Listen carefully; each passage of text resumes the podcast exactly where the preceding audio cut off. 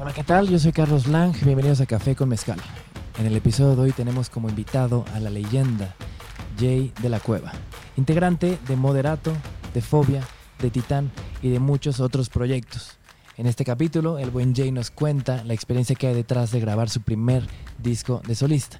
Estoy seguro que van a disfrutar mucho de este episodio del ícono de rock mexicano.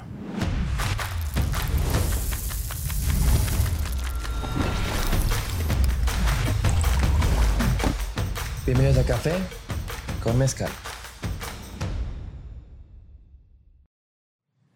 Muy bonito día, queridos amigos. Yo soy Carlos Lang y el día de hoy estamos de regreso en esta bella sección Café con Mezcal.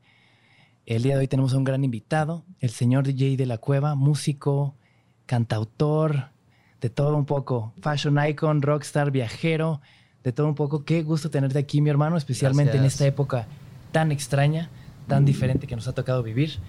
Pero qué chido tenerte por aquí, mi hermanito. Gracias por invitarme. Qué chido, qué chido, qué chido. Primero que nada, quiero comenzar.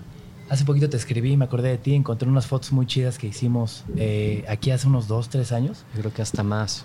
Más tiempo, como unos Podrías- cuatro años. Sí, increíbles. Muy, muy buenas. Muy buenas. El audio de ese, eh, ¿sí, sí lo ven bien? Ahí, De repente tenemos que hablar, creo que un poco medio pegados, como si fuera así de, como si de fuera a locutor, como si fuera ASMR.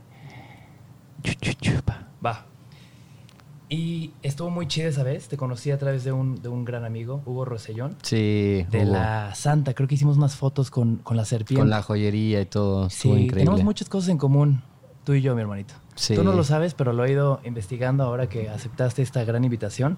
Además de tener este gusto por la joyería y esas cosas en común, tú cumples años, güey, no lo vas a querer, un día después que yo.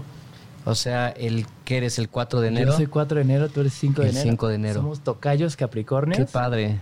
Locochón. Mira, por un día. Por un día.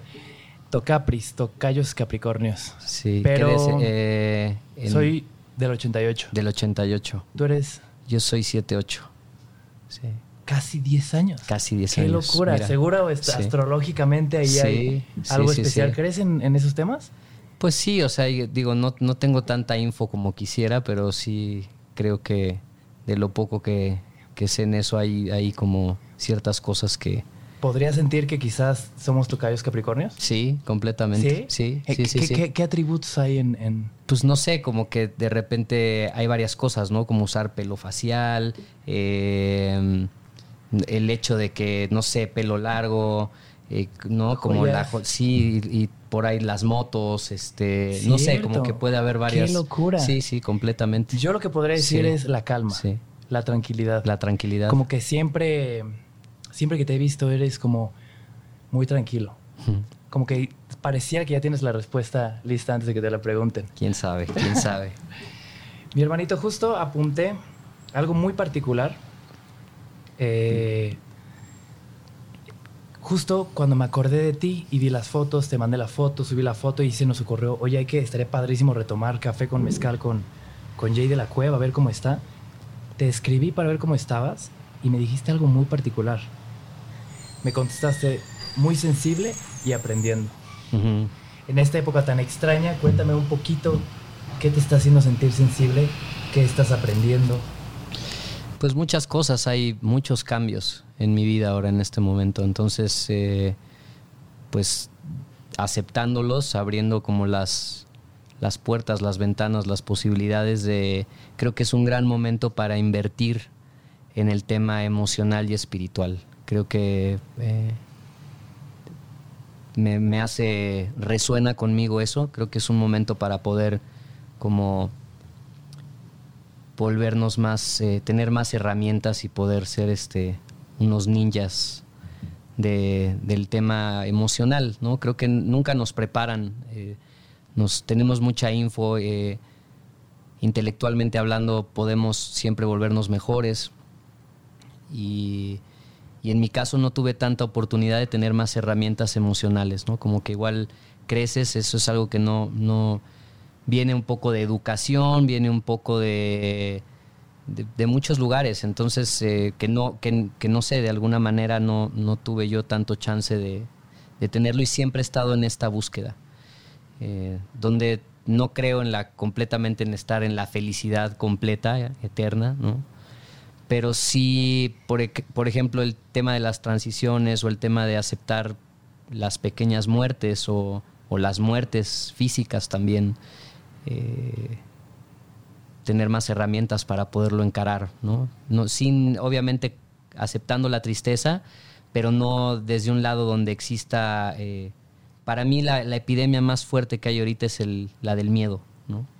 Entonces, eh, como que tiene que ver con una cosa mucho más fuerte, independientemente de una cosa súper seria que estamos viviendo en el mundo, ¿no?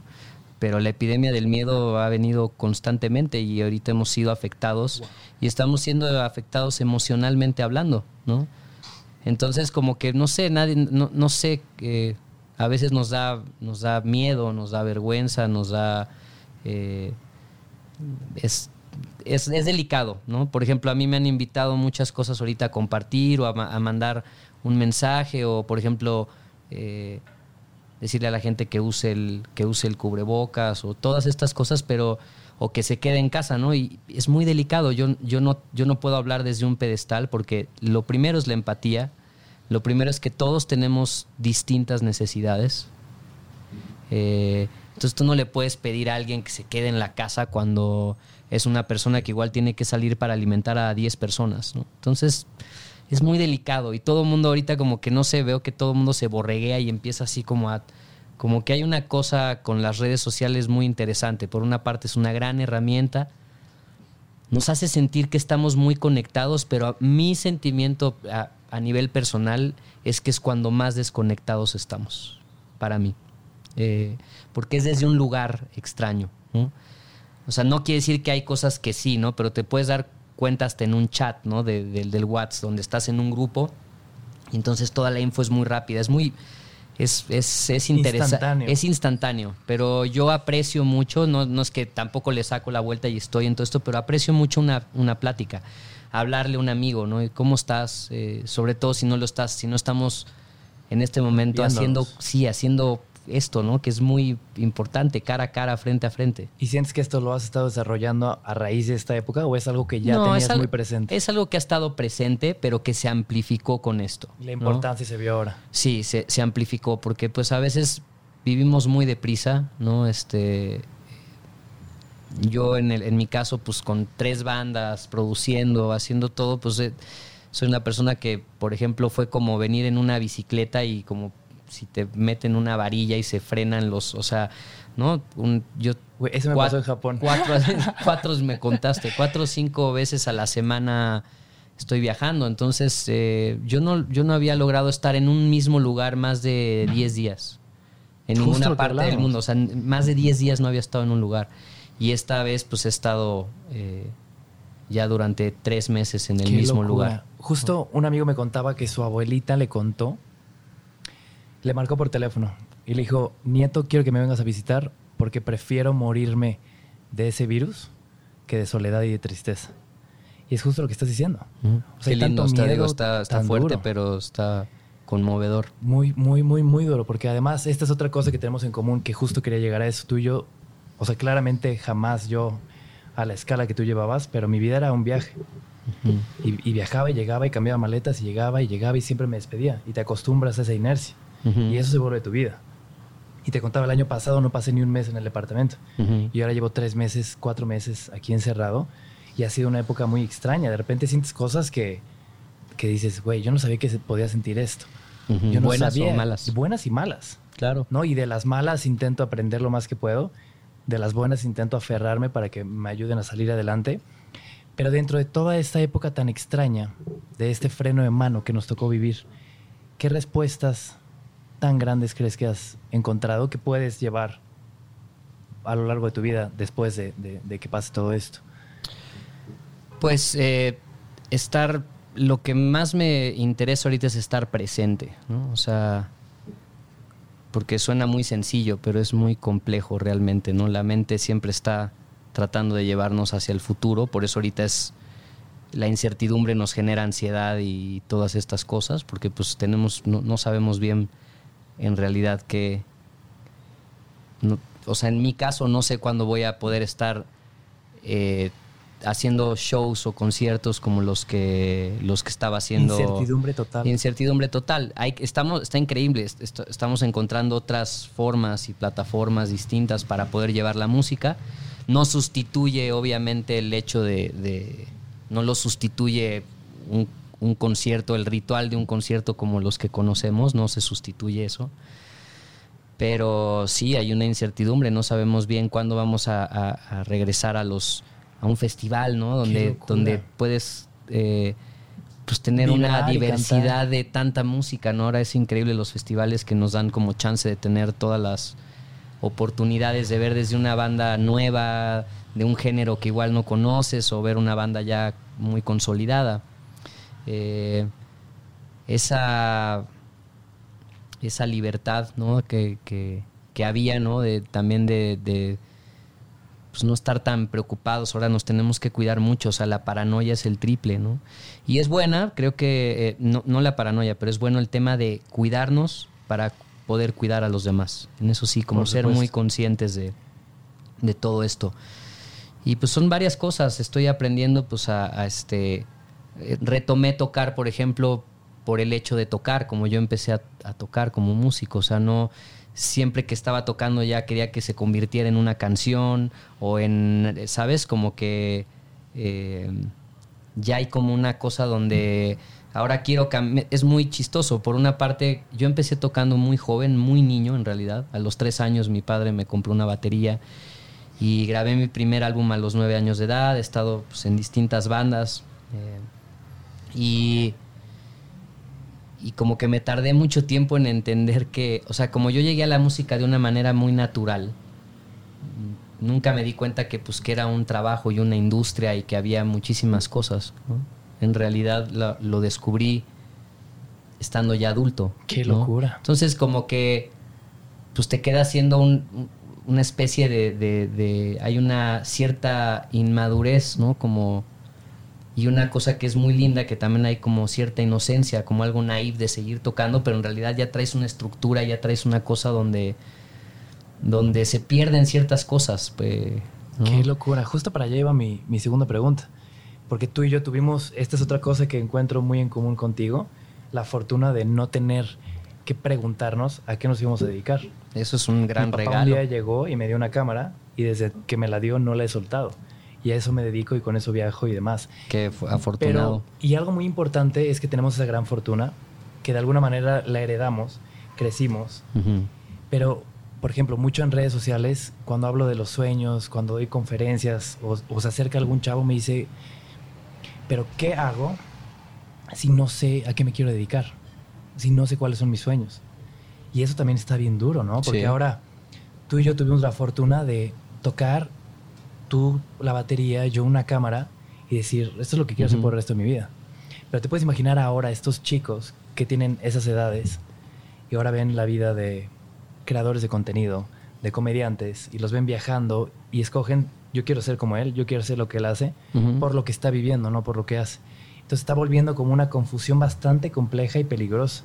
Por eso creo que es, o sea, me gustaría saber mucho qué opinas de esto, porque creo que es algo bien importante que, pues es que sí, es, es desde dónde es la cosa, ¿no? O sea, eh, yo creo que si hay una, la, la, la, sociedad y la cultura nos, nos lleva hacia un lugar donde tiene que ver precisamente con aspirar o con o con el tema de... Borreguear, dijiste. Pues sí, como que se borreguea, nos, nos borregueamos todos. Hasta ¿eh? los sueños se borreguean, ¿verdad? Sí, sí, y, y, hay este tema de de compararnos, ¿no? Entonces, si, si no están las bases, una, una, base más sólida de lo que te digo, de tener herramientas emocionales, de estar agradecido y contento con lo que suena cliché, pero con lo que tienes, ¿no?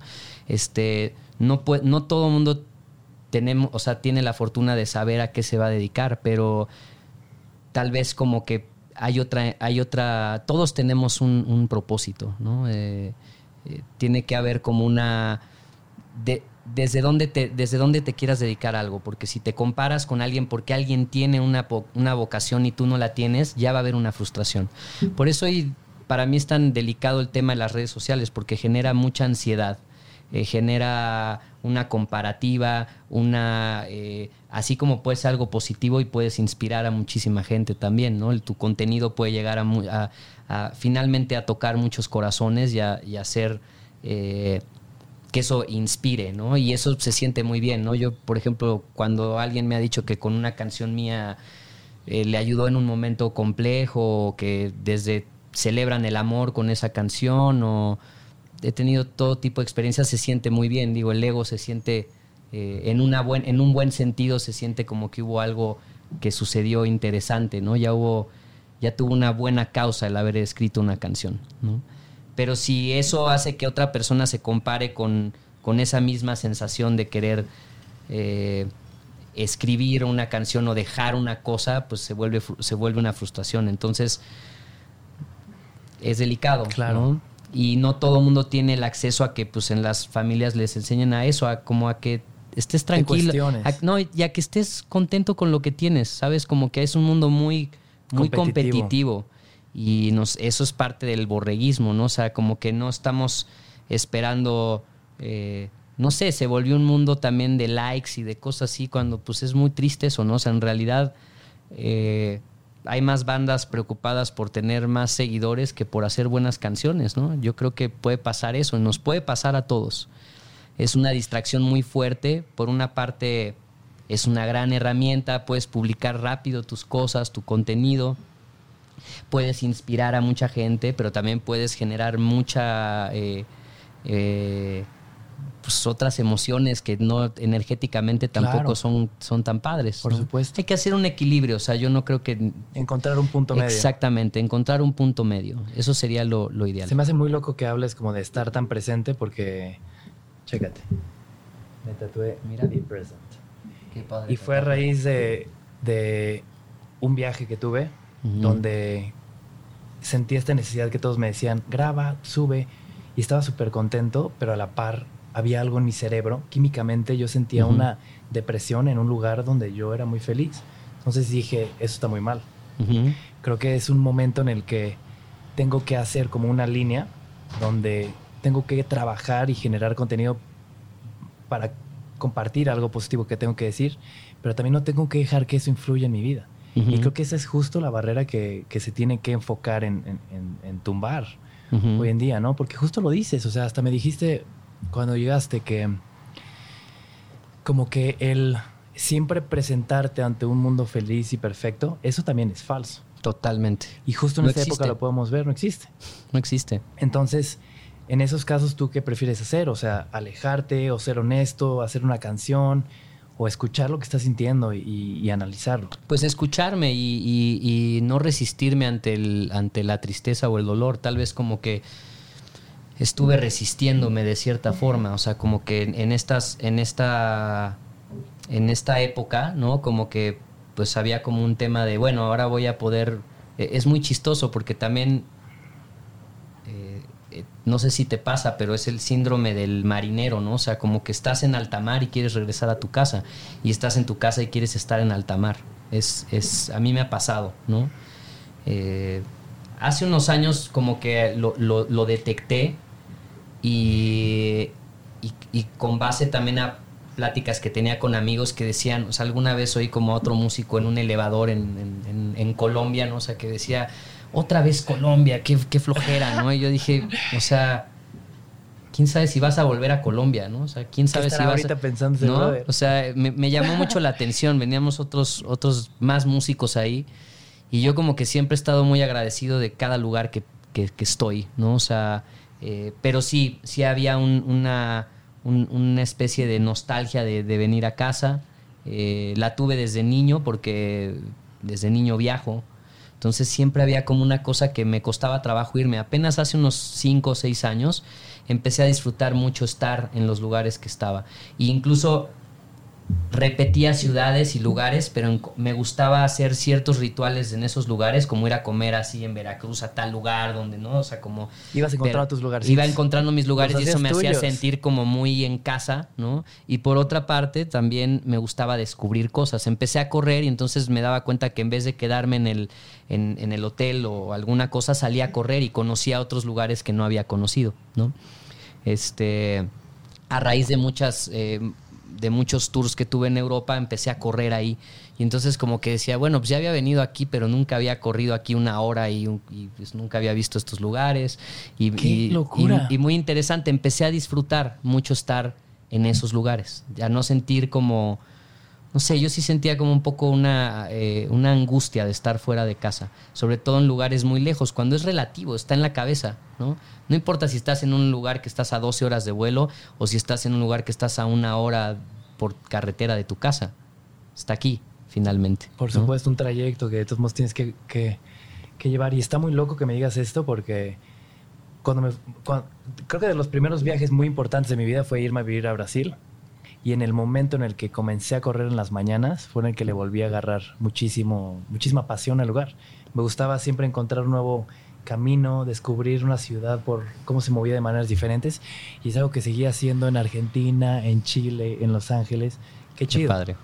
A todo esto me, me, me empuja un poco a esta siguiente pregunta. Más o menos va de la idea de lo que comentaste. Justo creo que tengo muchos amigos que dejaron de fumar. Ah, tengo muchos amigos que dejaron de tomar tengo muchos amigos que dejaron vicios, como que esta época, si algo muy importante puedo rescatar es que a la gente le recordó la importancia de la salud. Y la salud es algo que me, hayas contado tú o me haya contado Jan. Un día creo que fue a tu casa y llegó muy mm. temprano y le diste desayunar un pan con aguacate. Mm. Y ahí entendí, por eso Jay de la Cueva tiene unos cuadritos que parecen hechos a mano. Y eso es algo muy chido, porque por ejemplo esto, este canal se llama Café con Mezcal y el día de hoy lo adaptamos a, a Tess. Muchas gracias. Una tea party y vamos a darle mi hermanito. Qué Pero lo que voy con todo esto es, cuéntame un poquito de, de este tema, o sea, ¿cómo lo hacías para cuidarte tanto viajando? Yo viajando llegaba, no sé, a Canadá y pruebas que el Putin, llegas a, no sé, a las arepas, el no sé qué, el no sé qué, y realmente siempre estaba comiendo mal. ¿Cómo lo hacías para encontrar recordando un poquito lo bonito de, de viajar, ¿cómo lo hacías para tener tanto orden? Y saludcita, mi hermano. Ahora sí que salud, literalmente.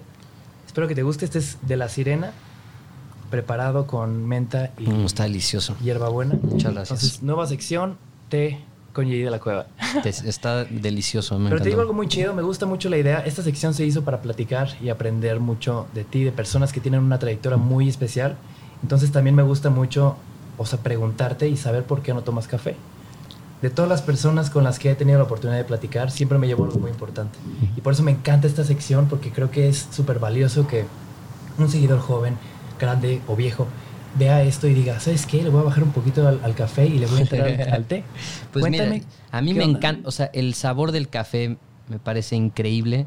Eh, siempre he estado rodeado de toda la gente que, que está conmigo, toma café y, aprecio mucho el, olor del café, me fascina. Eh, pero en mi caso, eh, yo descubrí que a, muy temprana edad me, me generaba andar más acelerado, ¿no? Entonces, en mi caso, yo necesito como cosas que me tengan más tranquilo. Soy una persona que, No te gusta estar acelerado. No me gusta, o sea, ya tengo un acelere bastante fuerte y por eso tal vez también mi energía la, siempre la estoy como aterrizando, ¿no? Porque en realidad tengo mucha, mucha energía, o sea, y generalmente mi energía es muy... Eh, mi horario biológico realmente es la noche, ¿no?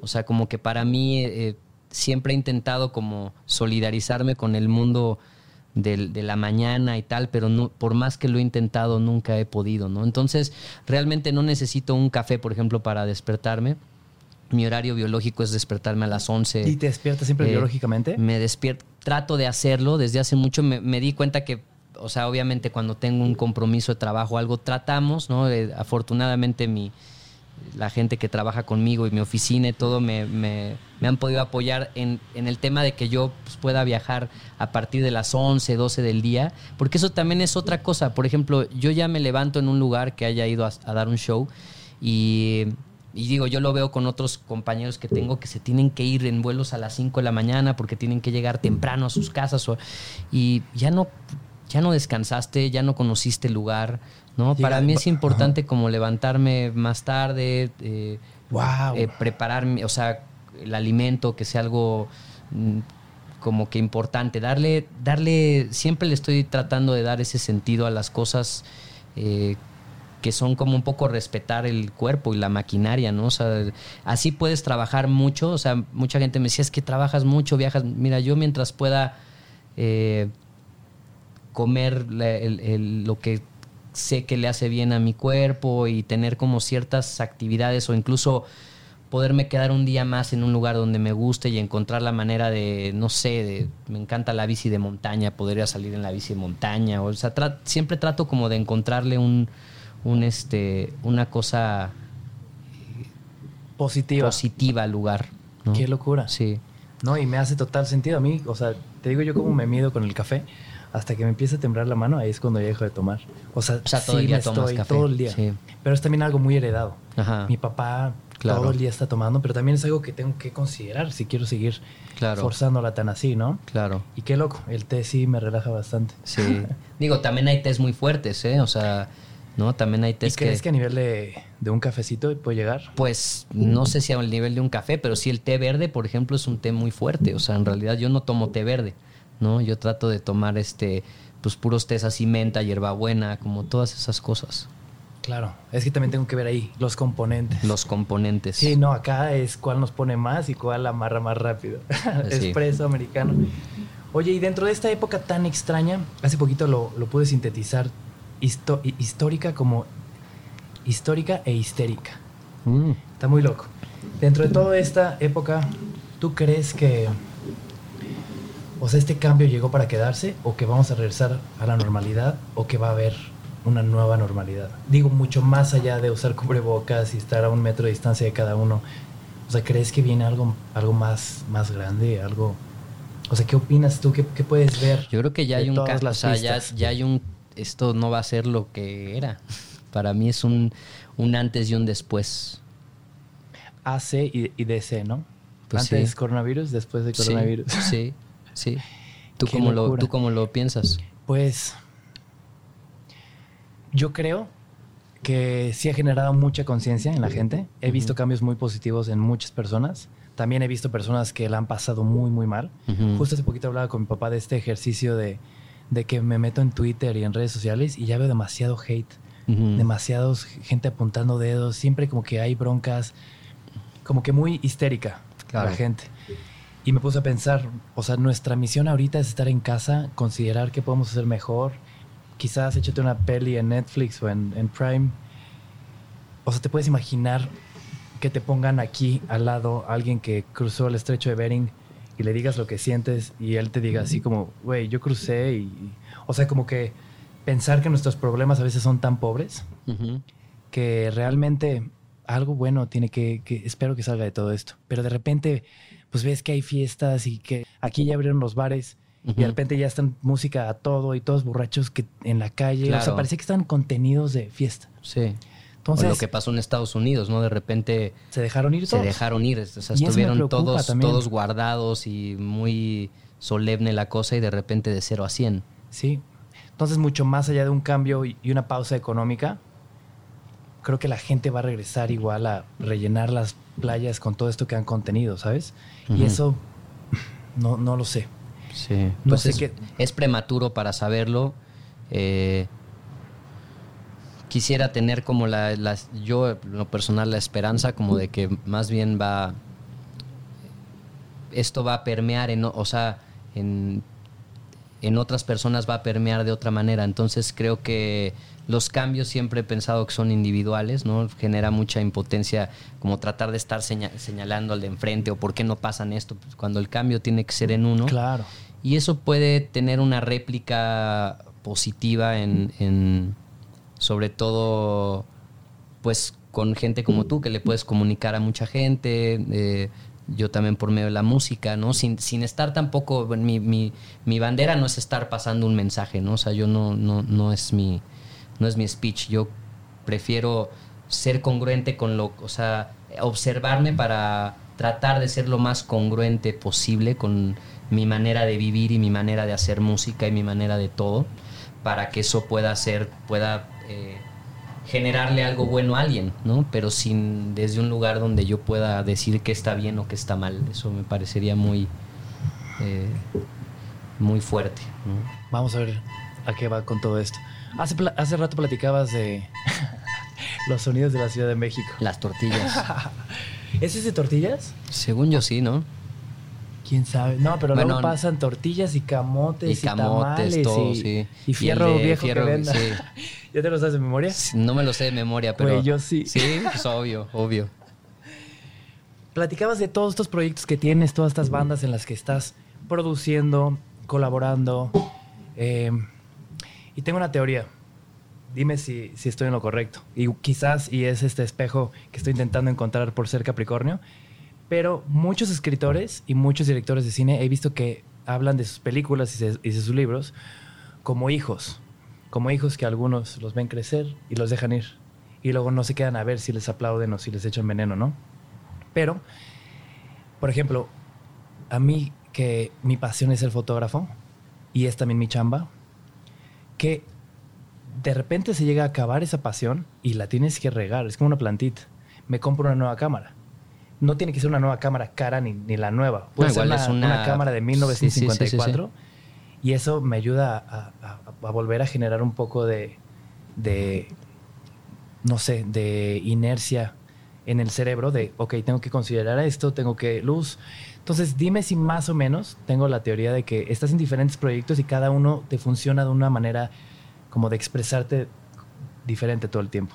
Así es. ¿Y, cómo los ves estos, estos grupos? Pues así, como unos, como unos hijos, ¿no? Todos, eh, eh, de los cuales de, todo, de todos te sientes orgulloso. Por eso es muy raro cuando a veces la gente cree que uno, o sea, a, veces, digo, el, el, el, acercamiento puede ser torpe, ¿no? A veces alguien llega y me dice, no, a mí me encanta, a mí me encanta Titán, pero no me gusta Fobia, ¿no? O sea, ¿por qué regresaste a Fobia a tocar, no? O no me gusta Moderato y me gusta Titán, o no sé, o alguien le gusta más moderato, que, o sea, y pues es como tener, o sea, no llegarías con alguien y le dices, la niña está bien bonita y el niño está feo, ¿no? O sea, como que son como tus hijos, en realidad eh, eh, para mí es eso, ¿no?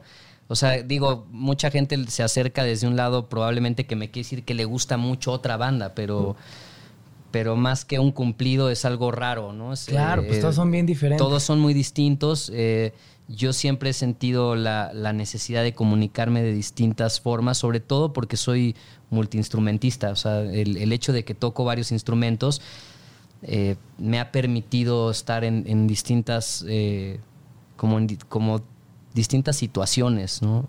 Más allá del género de la música, por más que pueda haber un hilo conductor entre todas las bandas o finalmente son géneros distintos, pero para mí el hecho de que en cada una de mis bandas hago, toco de distinta, es como ser un jugador de jugar de portero, de delantero o de medio, ¿no? Es como... Eh, y más que adaptarse es como que algo que me gusta, o sea, que, está en mi, en mi, está en mi ser.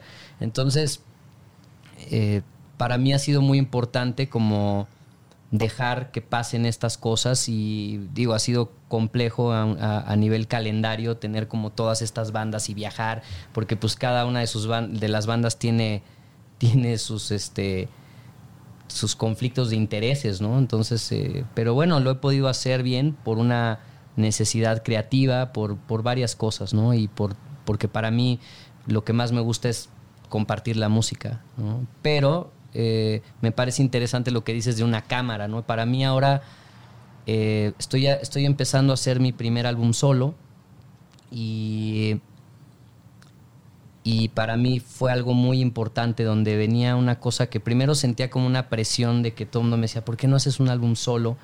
Y para mí siempre ha sido muy importante el trabajo en equipo, entonces me costaba trabajo como, como soltar un poco, estar en, en banda.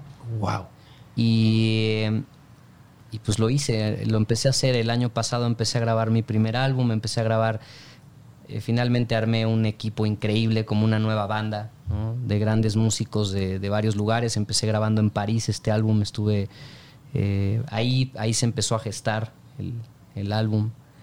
¡Qué locura! Y muy contento de, de, del resultado que estoy teniendo porque además no te podría decir que fue algo como como que dijera que, ay, estoy muy contento, ¿no? Ha sido, fue, fue, eh, es un proceso muy complejo para mí para volverme a sorprender con la música y para resonar conmigo y para contar quién soy hoy de una manera distinta y no volverme una caricatura de lo que vengo haciendo, ¿no? Porque pues te quedas haciendo algo que, que te va bien, que conecta con la gente, que lo agradezco mucho y no quiere decir que no pueda revisitar mi pasado, lo, lo revisitaré cuando crea yo que es prudente y esté fino para mí hacerlo de una manera eh, honesta, ¿no?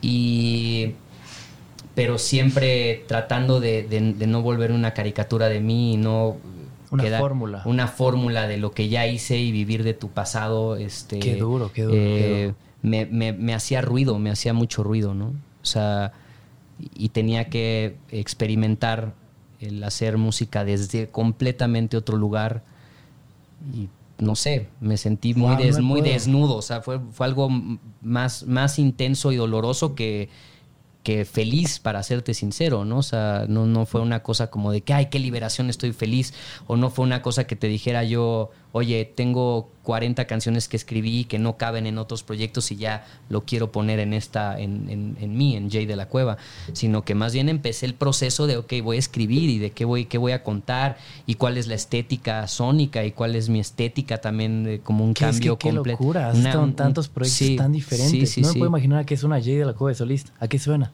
Pues eh, no sé, no, sería muy difícil para mí definirlo, pero creo mucho en, en las canciones, creo en la música temporal Creo que las canciones cuando son atemporales, eh, no importa si la hiciste en el 2020 o si la hiciste en el 2040, una buena canción, o sea, lo oigo con discos que, que podrías... Eh, podría, podría estar saliendo ahorita, ¿no? Me gusta cuando encuentro bandas que también tienen esto como una como un panorama y un abanico fuerte de distintas épocas y de distintas música que los hace sonar atemporales. Me gusta como el tema de que sea algo atemporal, no, no ir con una tendencia, ¿no? Como decir, bueno, ¿qué está sonando? Vamos a hacer eso porque... está impresionante porque estamos justo en la época de lo temporal, ¿no? Justo o sea, hay hits que suenan hoy que se olvidan en una semana. Y creo que ese es ahorita algo muy de esta época. Lo que decíamos, lo instantáneo. Ahorita es todo rápido. Ahorita, sí, muy rápido. Y, quieres ir en contra de la corriente. Pues sí. Qué loco.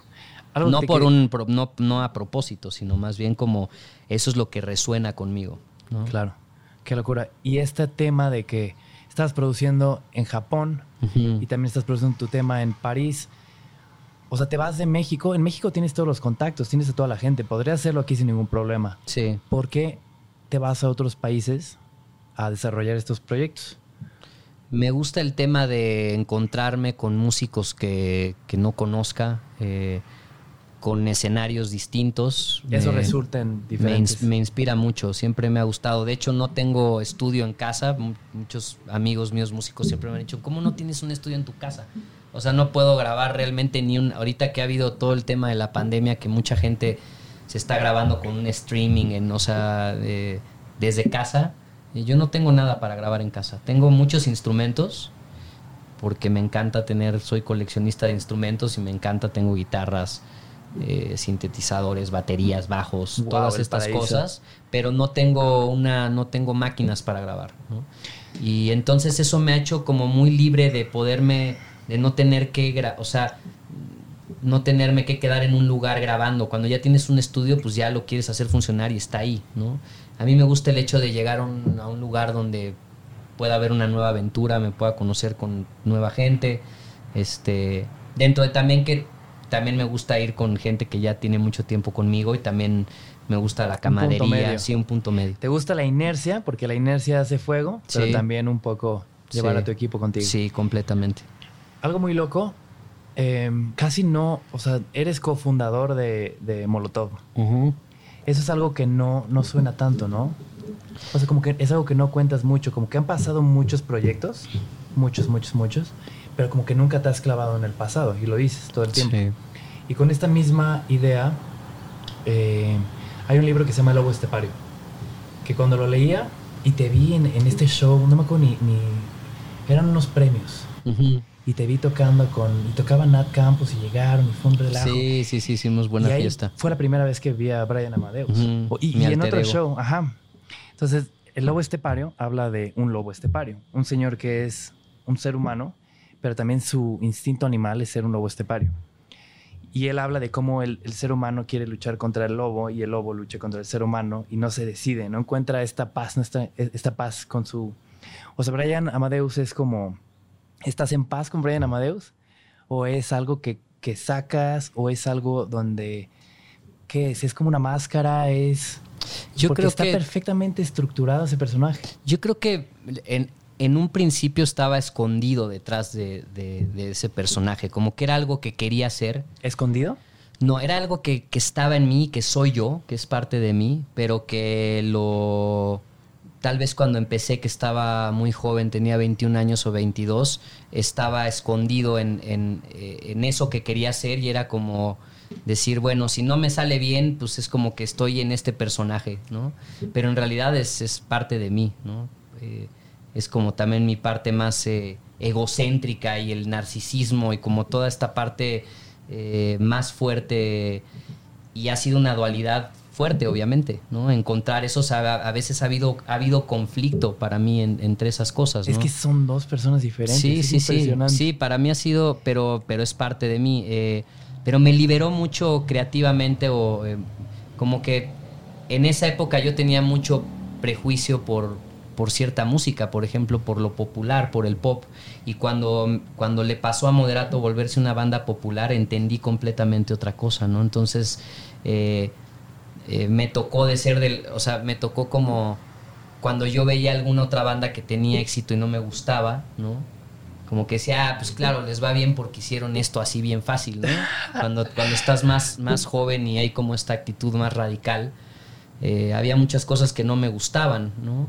Y cuando me pasó, cuando me empezó a ir muy bien con Moderato, en- entendí completamente que, pues por ejemplo, la música tiene, no tiene nada más que ver con el, con el talento de saber tocar o cantar, tiene que ver con una conexión con la gente. Son muchos factores los que hacen que un artista conecte con, con la gente.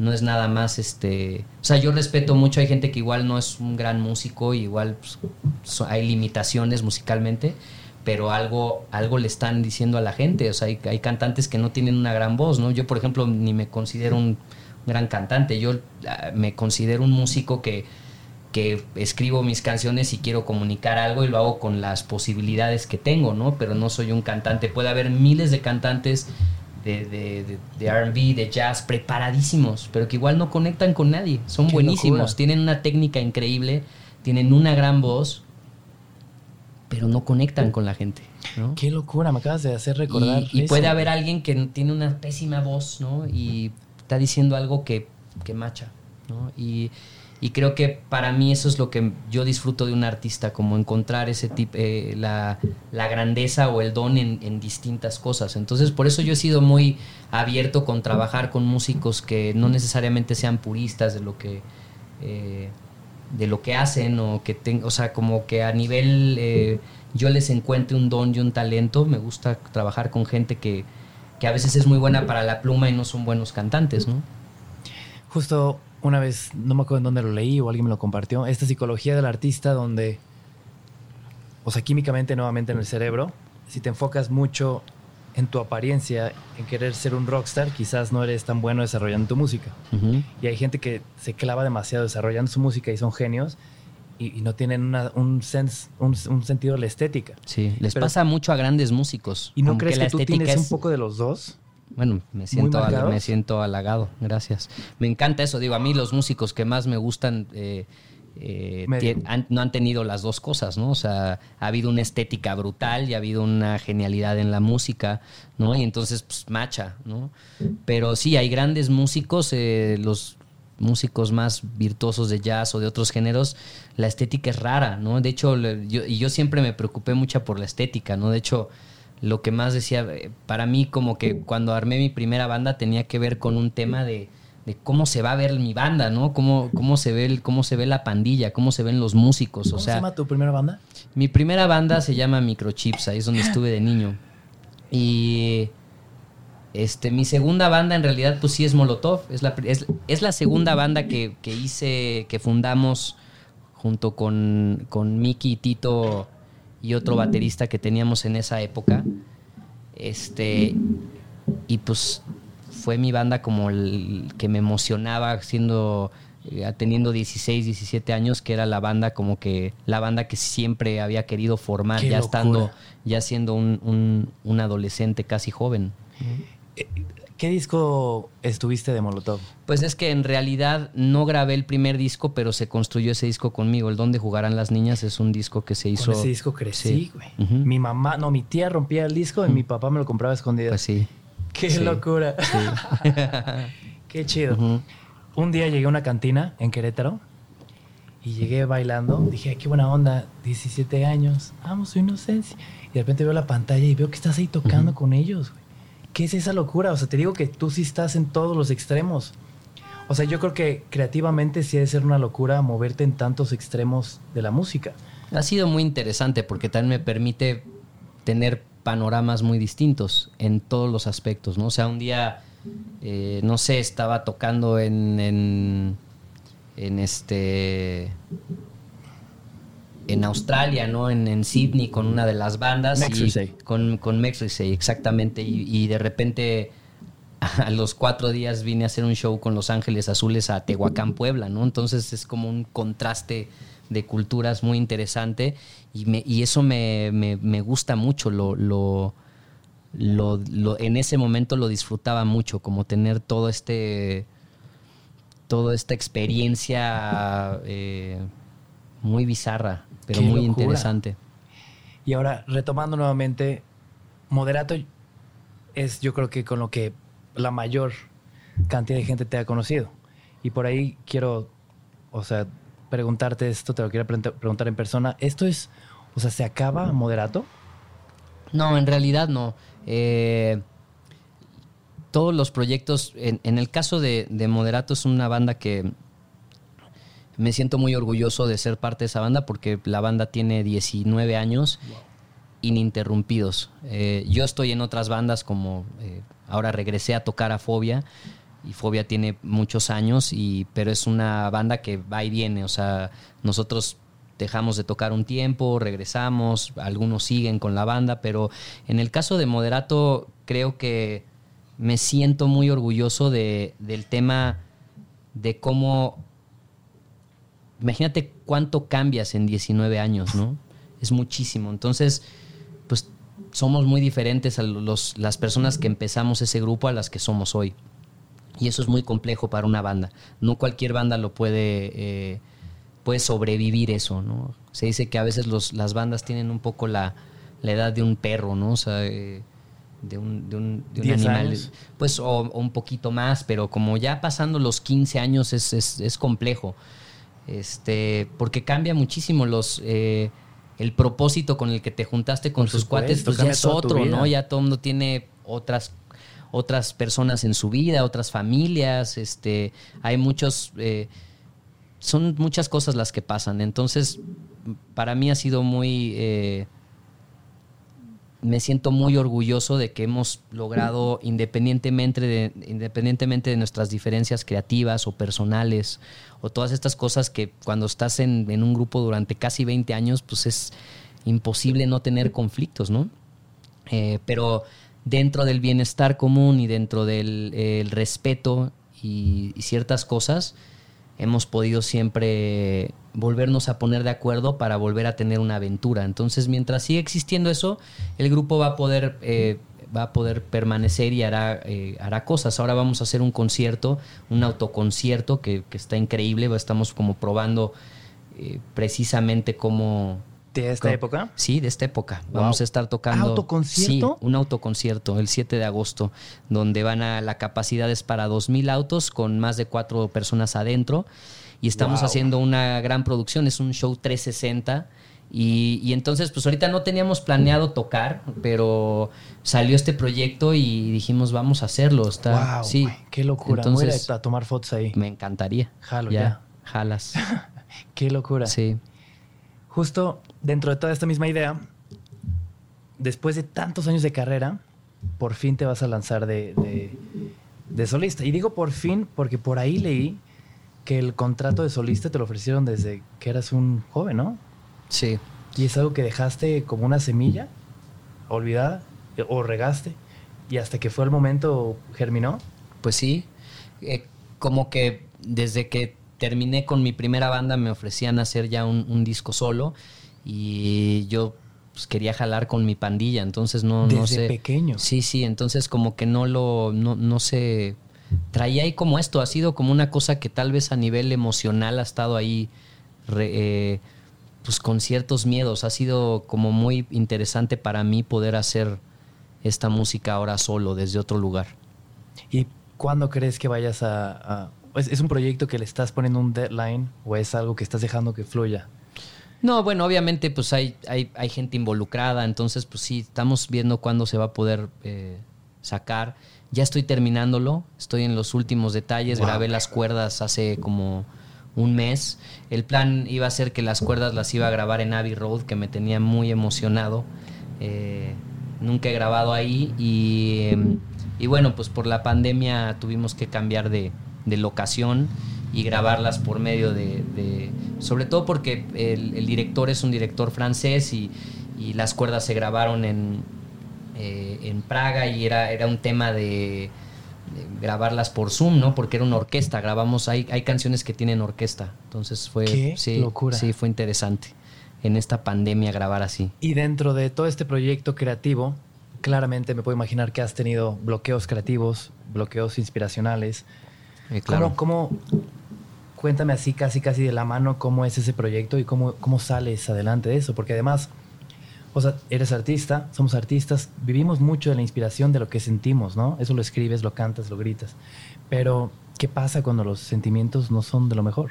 O sea, ¿cómo le haces para salir adelante de de un bloqueo así? Pues es, este.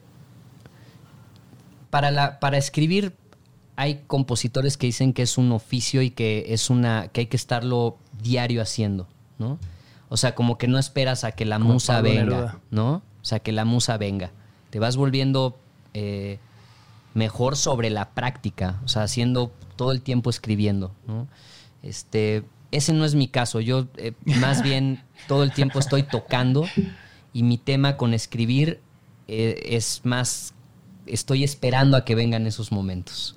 Entonces sí hay una, hay una, hay un, hay una cosa que cuando no sale, pues te super te, te, mueve demasiado y, empiezas a dudar, ¿no? Empiezas a dudar si te estás acercando a lo que quieres. Y si la fuerza se pone peor. Y, si, La, y si la forzas, pues no menos, ¿no? Entonces, eh, pues hay que dejar que fluya. En mi caso yo lo que hago es, eh, generalmente fluyo mucho compartiendo la música. Hay canciones que a veces sí me salen así como que de repente en un momento increíble donde se alinearon los planetas, la musa, todo está increíble y sale una canción que puede venir desde un momento de tristeza, desde el dolor o desde una cosa que estés eh, en un estado emocional importante, ¿no?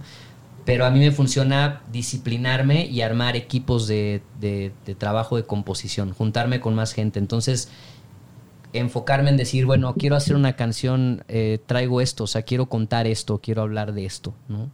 Y hacer ese ejercicio y, y aterrizar. Y luego es chido juntarte con gente porque esa misma gente te, te presiona que a fuerzas tengas que sacarlo, ¿no? Justo dentro de todo esto, eh, el año pasado tenía un poco esquematizada, o sea, viajaba y era fotógrafo, regresaba y, juntas de negocios, ¿no? Entonces como que tenía muy marcadas mis labores. O sea, sabía que un día iba a ser escritor, que otro día iba a ser eh, creador de contenido, que otro día iba a ser fotógrafo. Y de repente se para el mundo y llegamos a, este, a, este, a esta época, ¿no? Donde todos los días soy un día hago impuestos, otro día hago tal, o a veces todo en un mismo día. Y por ahí leí algo que me impresionó tuyo y, me gustaría que, lo compartieras. Esta idea de que tienes tu energía 110% en la música. Mm.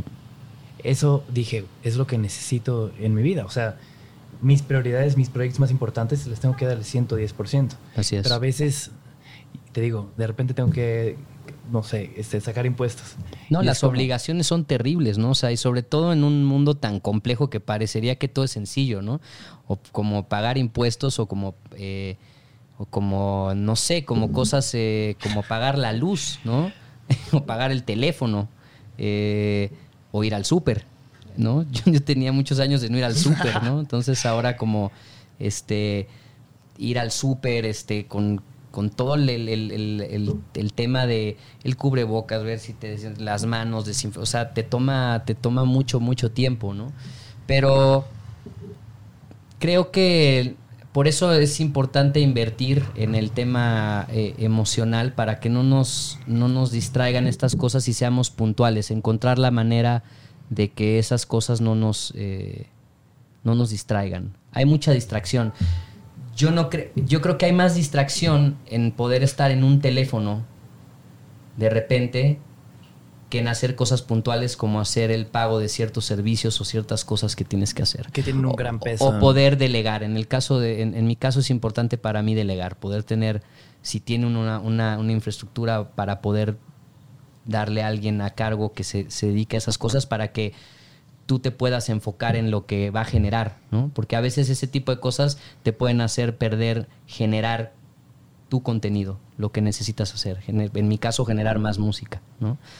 Aunque ahorita con la pandemia, te digo, para mí ha sido no querer estar generando de todo. Siempre me había visto como todo tiene que generar. Ah, esta canción. Y incluso mi, cabeza funciona como si tuviera una, una, una compu con, con carpetas, ¿no? O sea, voy en la calle y digo, ah, esta carpeta es la de Titán, esta carpeta es de, o sea, esta idea va para esta banda, esta idea. O sea, como que siempre veo como cada lo, he hecho en el, en el folder. ¿Cómo lo haces? En el folder de, ah, está pues así, ¿no? O sea, traes cuadernos para cada banda. No traigo cuaderno, como que digo, o sea, a veces me hago una nota de voz, pero digo, esta idea es para Titán, esta idea es para Moderato, esta idea es para no sé quién, o sea, como que así funciono. Y, y entonces, como que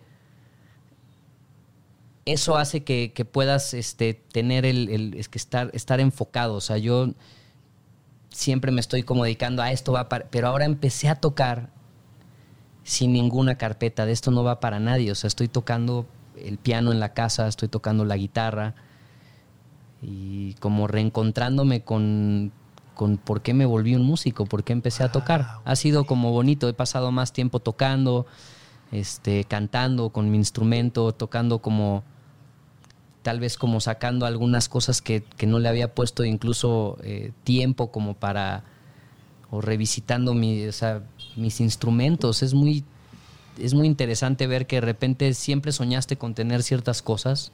Por ejemplo, yo imaginaba con tener así un, un lugar con mis guitarras y tal, y de repente nunca estás en ese lugar trabajaste para tenerlo y nunca estuviste ahí, ¿no? Entonces ahora como que haber realmente sacado las guitarras y ponerme a tocar y todo ha sido, ha sido, me siento contento con esto. ¿Y has sacado buenos resultados que te podrían funcionar o puede, no? Puede ser, ¿eh? pero no he estado no así. es el objetivo. Sí, curiosamente ahorita me, me, empecé a juntar con otro amigo y está saliendo como una idea padre de un proyecto muy interesante. Entonces vuelve a ver como otra vez esto. Pero conmigo a nivel personal estoy tocando por querer tocar en mi casa. Eh, cuando sienta que lo quiero compartir, lo voy a hacer. No me, no me he borregueado a que todo el mundo hace un acústico desde la casa. No, o sea, como que no quiero. Ya hay miles de personas haciéndolo. O sea, no quiero una opción más, ¿no? O sea, si se me ocurre algo que, que, resuene conmigo y que pueda sentir que tengo algo que aportarle a la gente, sea tocar una canción con un piano, o sea, encontrar una locación linda, porque a veces para mí sí, sería importante eso, ¿no? Claro, el setting, totalmente. Justo hace rato platicaba con mis papás de que en esta época de freno de mano encontramos, encontramos en conjunto la respuesta del origen. Por ejemplo, yo crecí en las montañas, literalmente en una cabaña en las montañas en Cuernavaca. Y hacía frío y nevaba y, es muy como mi casa, como madera. O sea, esta es una cueva que está en medio de la Ciudad de México, pero aún así no, trae presentes esos. Entonces, de repente cuestionándonos, hablando, dijimos, ¿por qué vivimos en la ciudad? ¿Por qué estamos tan acostumbrados a esta inercia?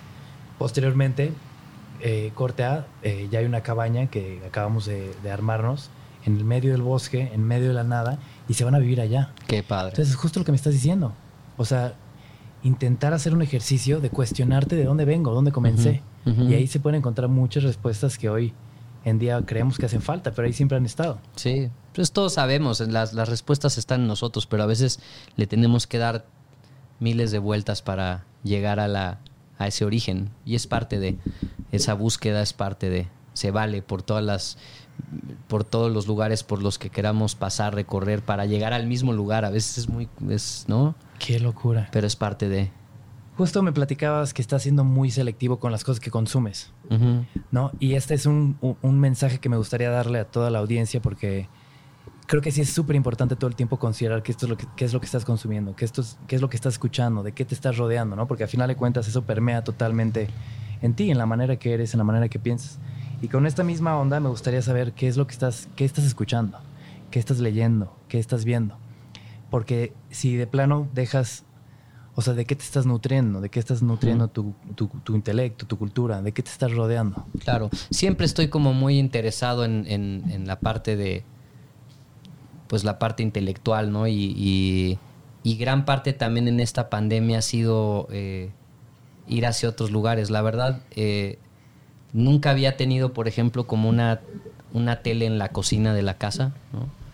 Eh, ¿Y ahora no hay, Sí, no hay tele casi en la casa, entonces, pero ahora hay una pantalla ahí y con la gente que trabaja ahí en mi casa y todo, se ven caricaturas desde la mañana, ¿no? O sea, se ve la pantera rosa, Don Gato, su pandilla.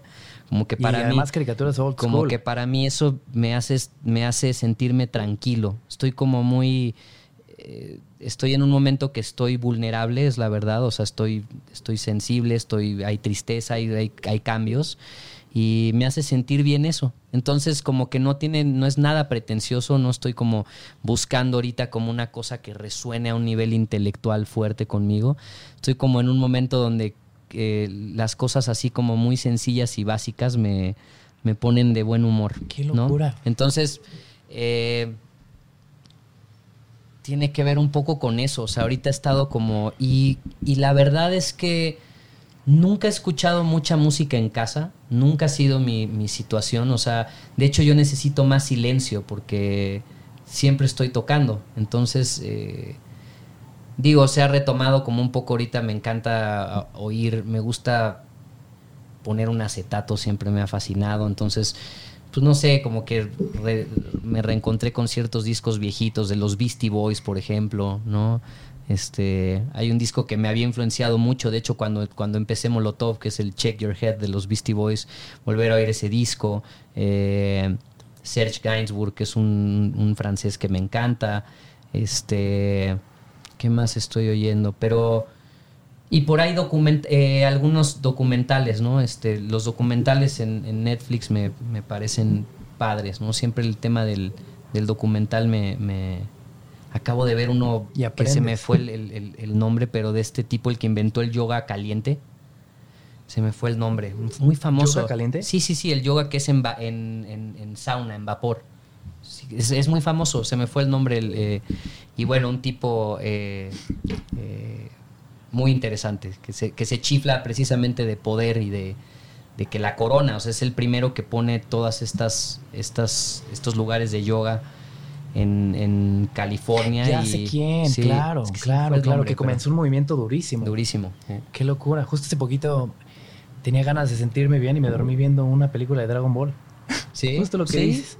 Como, sí. y, y regreso lo mismo, son los orígenes. Totalmente. Hace poquito comenzó el día y estaba lloviendo y me desperté exageradamente feliz. Y me acordé de cuando vivía en las montañas que era niño y comenzaba lloviendo. Claro. Entonces, qué, qué, qué buena época para reconocer eso. Sí. Por último, mi estimado hermano, te, quiero compartir algo muy loco. Cuando era chiquito, eh, yo quería tocar la batería y tenía una batería de juguete. Y le pedí a mis papás que por favor me metieran a clase de música. Y me metieron a clase de guitarra frustrante. Sí, Sí, la neta, les, pasa les pasa muchísimo. generalmente alguien que quiere tocar la batería lo meten al piano o a la guitarra. Sí, y, generó ya un rechazo automático en mí. O sea, me acuerdo como si fuera de película. Me acuerdo que al final del pasillo estaba mi la clase de guitarra y yo pasaba por los cuartos de batería y los veía y, era como, no, adiós, voy a mi clase de guitarra. Claro. Entonces generó un rechazo que quizás, quién sabe qué hubiera pasado si hubiera comenzado con la batería.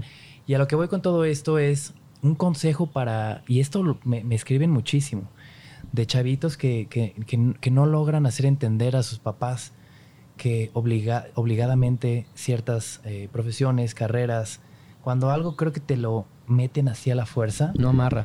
No amarra. Entonces, un consejo tanto para chavitos como para papás con, con, este tema de... Pues eso, es como que creo que es bien importante apoyar a alguien que tenga una búsqueda, ¿no? y y si el instinto de un chico es eh, querer jugar fútbol, ¿no? Pues darle todo para que, darle, ponerle la tierra, eh, la mesa puesta para que pueda jugar fútbol, ¿no? Eh, con, las con las limitaciones o capacidades que se puedan, pero si alguien quiere tocar un instrumento, si alguien tiene claro decir, bueno, me, gustan, me gusta la batería, pues ponerle el, tema de la batería, no llevarlo a otro instrumento, ¿no? Como dejar de... O sea, pensamos que igual los instrumentos que podrían ser más, digo, si vamos a hablar de un instrumento serio, pues podría ser un instrumento de cuerdas como el cello o el violín, ¿no? en, realidad como que este, eso sería un instrumento más serio, ¿no? Pero este, limitar a alguien, eh, ya sea como de alguien que tenga claro querer tener una cámara y salir a tomar fotos o alguien y le diga, no, no, no, a ver, espérate. Primero, con video. Primero empieza con esto, ¿no? Este, o, o, esta escena de primero haz tu, o sea, obviamente viene la empatía, hay necesidades, ¿no? Tienes que, cuál sea tu situación es bien importante. Si tú tienes que trabajar y llevar el dinero a casa, ¿no? Desde muy joven, que hay mucha gente que lo hace, encontrar el, o sea, lo, ha hecho gente que, ha sacado adelante a sus familias y que no, no deja sus sueños atrás. O sea, hay, hay historias muy inspiradoras, ¿no? De, eh, gente que lo, que lo ha hecho. O sea, sí se, sí se puede realmente, ¿no? O sea, tal vez duermes menos, ¿no? Tal vez eh, tiene, tiene un precio, obviamente, pero si alguien tiene que salir a trabajar y hace un, un, trabajo que igual no es lo que más le gusta, pero tiene la necesidad de llevar el dinero a casa y tal, pero tiene una pasión por algo, pues encontrar el, el, el, punto medio, porque al final de cuentas estás parece que estás apoyando algo creativo, pero al final de cuentas estás quitando las alas, ¿no? Claro, y si hay alguien que tiene la posibilidad a un nivel económico, que no tiene que salir a, traer el pan, ¿sabes? Y tiene y está en una búsqueda, darle todo y que la, que, la familia sea, sea este, pues que, que apoyen eso. Y si no te apoyan, no importa, vas, vas con tu sueño, o sea, no, no, puedes, no puedes flaquear y no puedes hacer lo que a tus papás les guste en ningún momento. Qué locura hay que tener esa valentía, hay que tener ese valor y hay que también saber eh, decir esto no, esto no es para mí. ¿no? Solo hay una vida, hay que hacer que valga la pena. Mi hermanito, antes de despedirnos, eh, recuérdame qué fechas vas a estar este show con Moderato, que es, ¿cómo se llama? Auto... El autoconcierto. Wow, en mi vida había escuchado algo así, güey. Sí, ya lo hicieron en Europa, pero en México vamos a ser los primeros en Latinoamérica. Autoconcierto de Moderato, Ciudad de México. El 7 de agosto. 7 de agosto. Sí. Ahí nos veremos, hermanito. Ahí nos vemos. ya es casi en una semana. falta nada. sí. Buenísimo. Pues me pasas ahí un link y lo pueden encontrar en descripción de cualquier manera. Muchas gracias por haber venido, mi hermanito. En verdad gracias te agradezco por todo. El tiempo. No, a ti, gracias la apertura, por, no, gracias por invitarme. un tipazo, mi hermanito. ¿Algo más que quisieras agregar? Nada. Creo que tocamos ahora sí todos los temas. Sí, todos. por haber. No, agradecerte la, la charla. Qué chido, mi hermanito. Gracias. Buenísimo. Pues nos vemos a la próxima. Chao.